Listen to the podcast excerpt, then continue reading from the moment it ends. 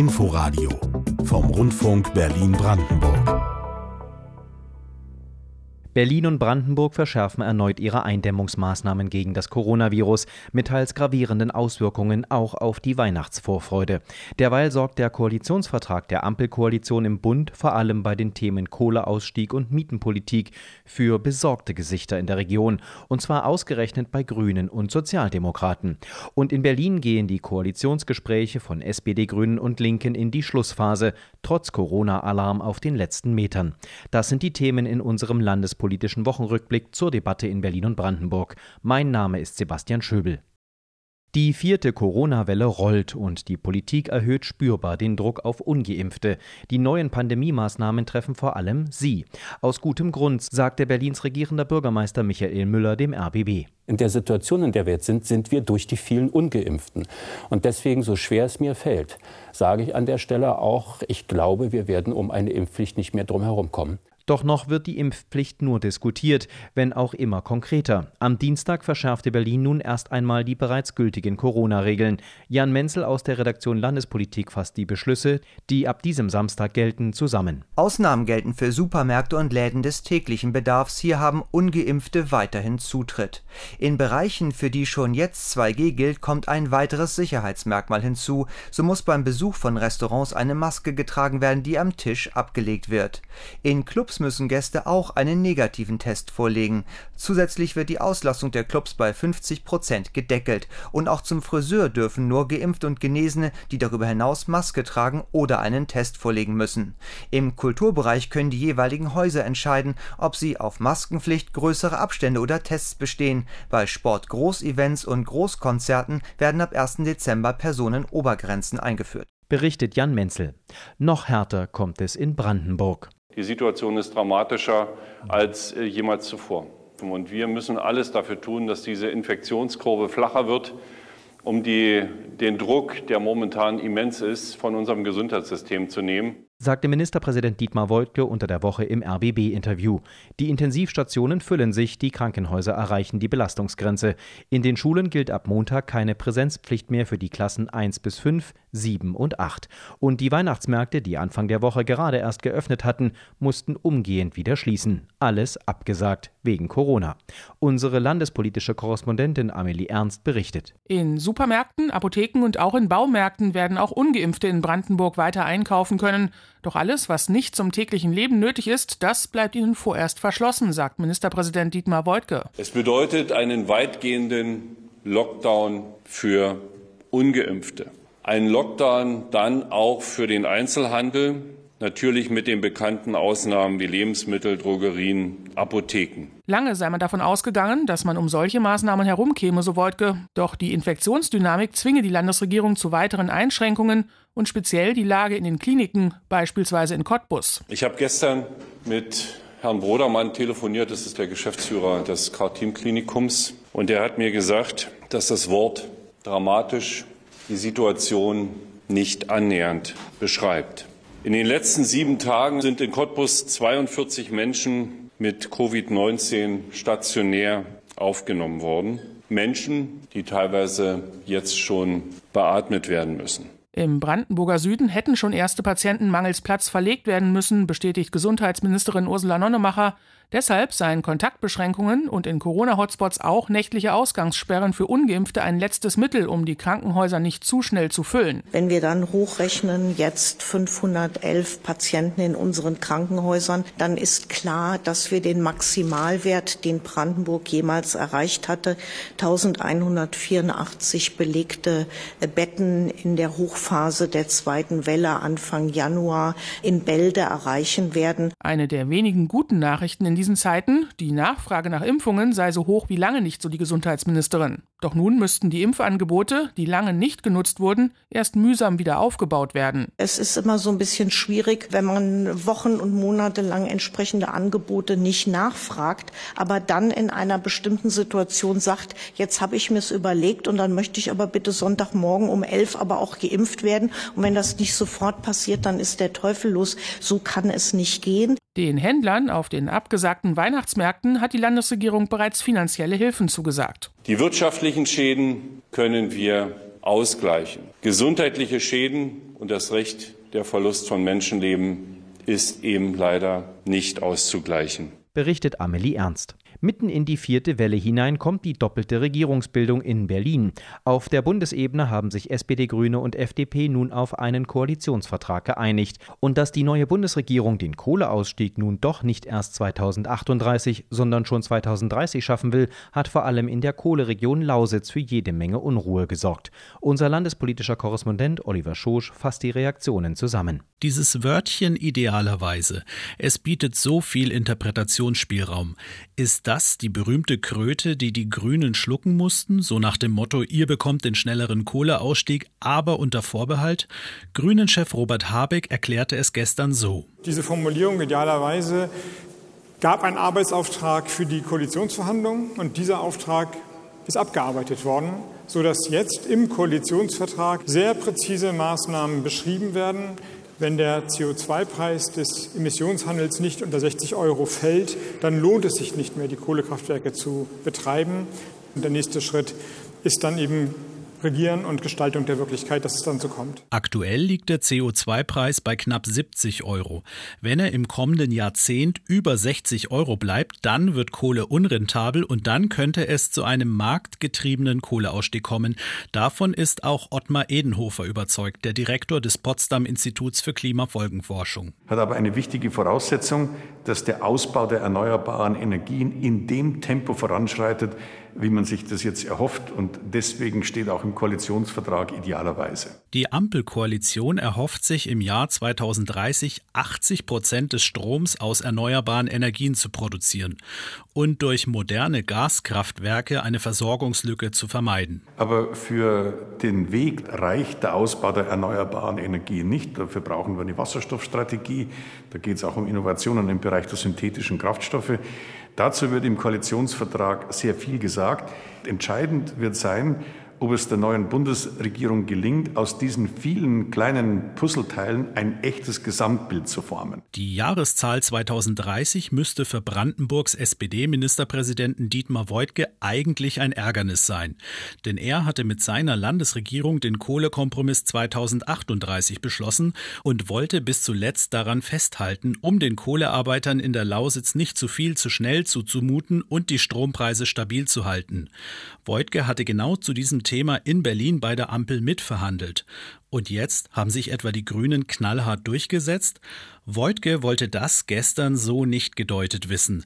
Er versprach den Lausitzern, dass die wegfallenden Arbeitsplätze ersetzt würden. Was den Kohleausstieg betrifft, denke ich, bleibt es von vornherein, und das ist auch gemeinsam mit der Bundesebene so abgestimmt, unser Ziel, bevor Maßnahmen wirken, mehr Industriearbeitsplätze zu schaffen, als durch den Kohleausstieg verloren gehen. Und wir haben 1200 neue Industriearbeitsplätze schon im Jahr 24 in Cottbus mit der Erweiterung des Bahnwerkes. Wir haben Ausweitung, Erweiterung beispielsweise bei der BASF, aber eine Ansiedlung auch in Guben mit Rocktech. Wir verhandeln momentan mit weiteren Investoren. Brandenburger Politiker von Linken, CDU und AfD äußerten gestern viele Bedenken, dass der Strukturwandel bis 2030 gelingen kann.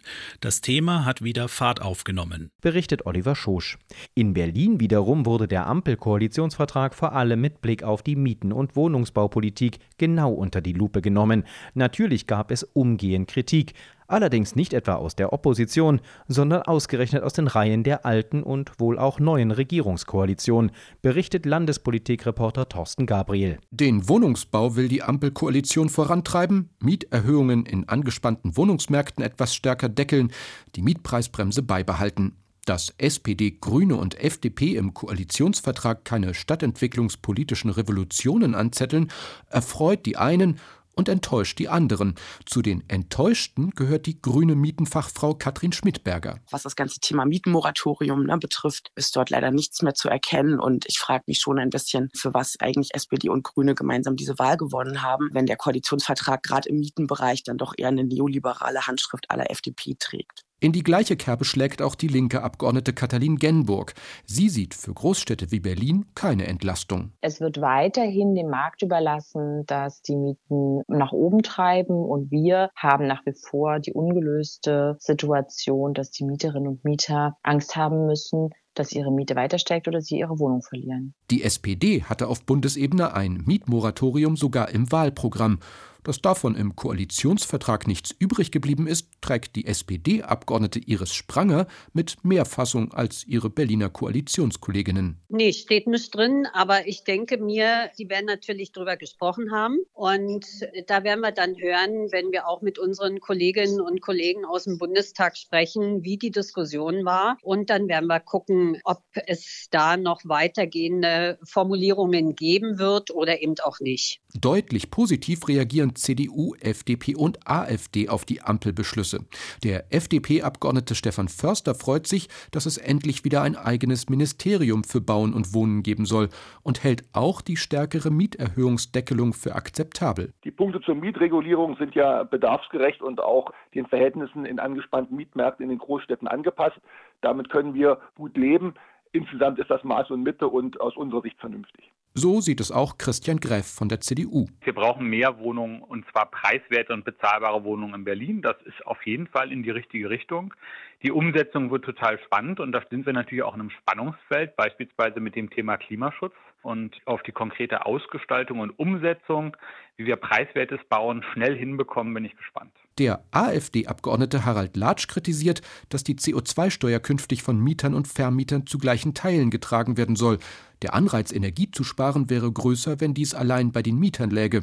Ansonsten aber, sagt Latsch, im Großen und Ganzen, wenn das so verwirklicht wird, hört es sich gut an, bis auf diese Punkte CO2-Steuer und so weiter. Und so weiter. Dass Vermieter sich bei Mieterhöhungen stärker einschränken müssen, das findet Latsch auch nicht gut berichtet Thorsten Gabriel. Unzufriedenheit mit der Wohnungspolitik produzierte diese Woche aber auch die Berliner Koalitionsverhandlung.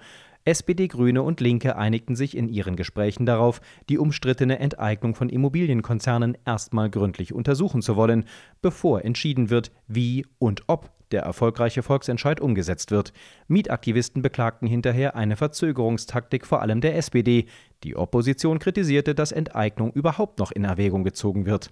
Entschieden wird der Streit dann aber wohl erst 2023. Zwei weitere schwierige Verhandlungskapitel konnten ebenfalls abgeschlossen werden. Zunächst die Bildungspolitik. Hier einigte man sich unter anderem darauf, wie der chronische Lehrermangel behoben werden soll, berichtet unsere landespolitische Korrespondentin Kirsten Buchmann. Mit der Verbeamtung soll verhindert werden, dass jedes Schuljahr 700 Lehrer nach Brandenburg oder anderswo abwandern, so SPD-Landeschefin Franziska Giffey. Es sei ein extremer Standortnachteil, wenn alle anderen verbeamten, aber Berlin nicht. Giffey nannte die Verbeamtung eine Option für diejenigen, die die Voraussetzungen dafür erfüllen, bis zu 17.000 Lehrkräfte. Rund 7000 können demnach nicht verbeamtet werden. Für sie soll ein Ausgleich in Form von Entlastungsstunden geprüft werden. Geklärt werden soll zudem, ob zeitweise die Altersgrenze angehoben werden kann, bis zu der eine Verbeamtung möglich ist. Zurzeit liegt sie bei 45 Jahren. Das zweite umstrittene Kapitel betrifft die öffentliche Sicherheit. Mit den Streitthemen Videoüberwachung, Verfassungsschutz, Racial Profiling und rechtsextreme Netzwerke in der Polizei. Auch dazu hat sich Rot-Grün-Rot zusammengerauft. Christoph Reinhardt aus der Redaktion Landespolitik fasst zusammen. Zur Sicherheit gehöre mehr als die Abwesenheit von Gewalt, sagt die künftige regierende Bürgermeisterin Franziska Giffey, sondern auch von Armut, Ausgrenzung und Abstieg. Aber sie betont vor allem die repressive Seite. Ganz klar ist, dass wir einen starken Staat wollen, einen, der auch dafür sorgt, dass die Regeln, die wir haben für unser Zusammenleben durchgesetzt werden. Und deshalb ist das, was wir uns im Sondierungspapier schon vorgenommen haben. Die Stärkung der Polizei und auch der Strafverfolgungsbehörden, die personelle Aufstockung, ein ganz großes Projekt in der nächsten Legislatur. Mit einigen neuen Schwerpunkten. Fahrraddiebstähle. Vor ein paar Jahren noch eine Art Kavaliersdelikt seien de facto oft organisierte Kriminalität und sollen entsprechend verfolgt werden. Und die Verkehrssicherheit wird wichtiger. Mit neuen Blitzern und einem Überlassungsverbot von hochmotorisierten Autos an Fahranfänger sollen Raser gestoppt werden. Manche politischen Gegensätze werden einfach vertagt. Statt den umstrittenen Verfassungsschutz abzuschaffen, wie es Linke und Grüne noch im Wahlkampf gefordert hatten, wird die Arbeit der Behörde zunächst unter wissenschaftlicher Begleitung evaluiert Und auch beim Streit um die Grenzen der bisher strikt anlassbezogenen und temporären Videoüberwachung an Kriminalitätsschwerpunkten soll die Auslegung lockerer werden. Das ist ja die Frage, wie Sie anlassbezogen und temporär definieren. Maximal sechs Monate sei durchaus temporär, so sieht es SPD-Chefin Giffey. Und an kriminalitätsbelasteten Orten wie dem Cottbuser Tor gebe es sicherlich Anlass genug. Linke und Grüne sind bereit, das Polizeigesetz zu ändern. Dafür bekommen sie ein Verbot von Racial Profiling. Solche Kontrollen müssen ab jetzt verhaltensabhängig sein. Eben nicht von äußeren Merkmalen, sondern von einem irgendwie auffälligen Verhalten abhängig sein. Berlin übernimmt das sogenannte Bremer Modell. Wer sich zu Unrecht kontrolliert fühlt, kann von der Polizei eine Quittung verlangen, aus dem der Anlass einer Kontrolle hervorgeht. Ungereimtheiten bei der Anschlagsserie Neukölln wird ein Untersuchungsausschuss aufarbeiten, kündigt linken Landesvorsitzende Katina Schubert an. Es werde mehr Anlaufstellen und Beratungsangebote für Gewalt- und Betrugsopfer geben und eine weitere Verbraucherzentrale im Ostteil der Stadt. Wir wollen ämterübergreifende Kiezbüros, mobile Serviceangebote einrichten, damit die Zugänglichkeit der Bürgerinnen und Bürger zu ihren Ämtern, zu ihrer Verwaltung, dass wir das verbessern. Wie viel Personal genau die Koalition für all diese Vorhaben einsetzen will, steht aber noch nicht fest, denn auch die anderen Ressorts fordern mehr Stellen und über Haushalts- und Finanzfragen muss erst noch verhandelt werden. Berichtet Christoph Reinhardt. Und das war der landespolitische Wochenrückblick zur Debatte in Berlin und Brandenburg. Am Mikrofon verabschiedet sich Sebastian Schöbel. Inforadio Podcast.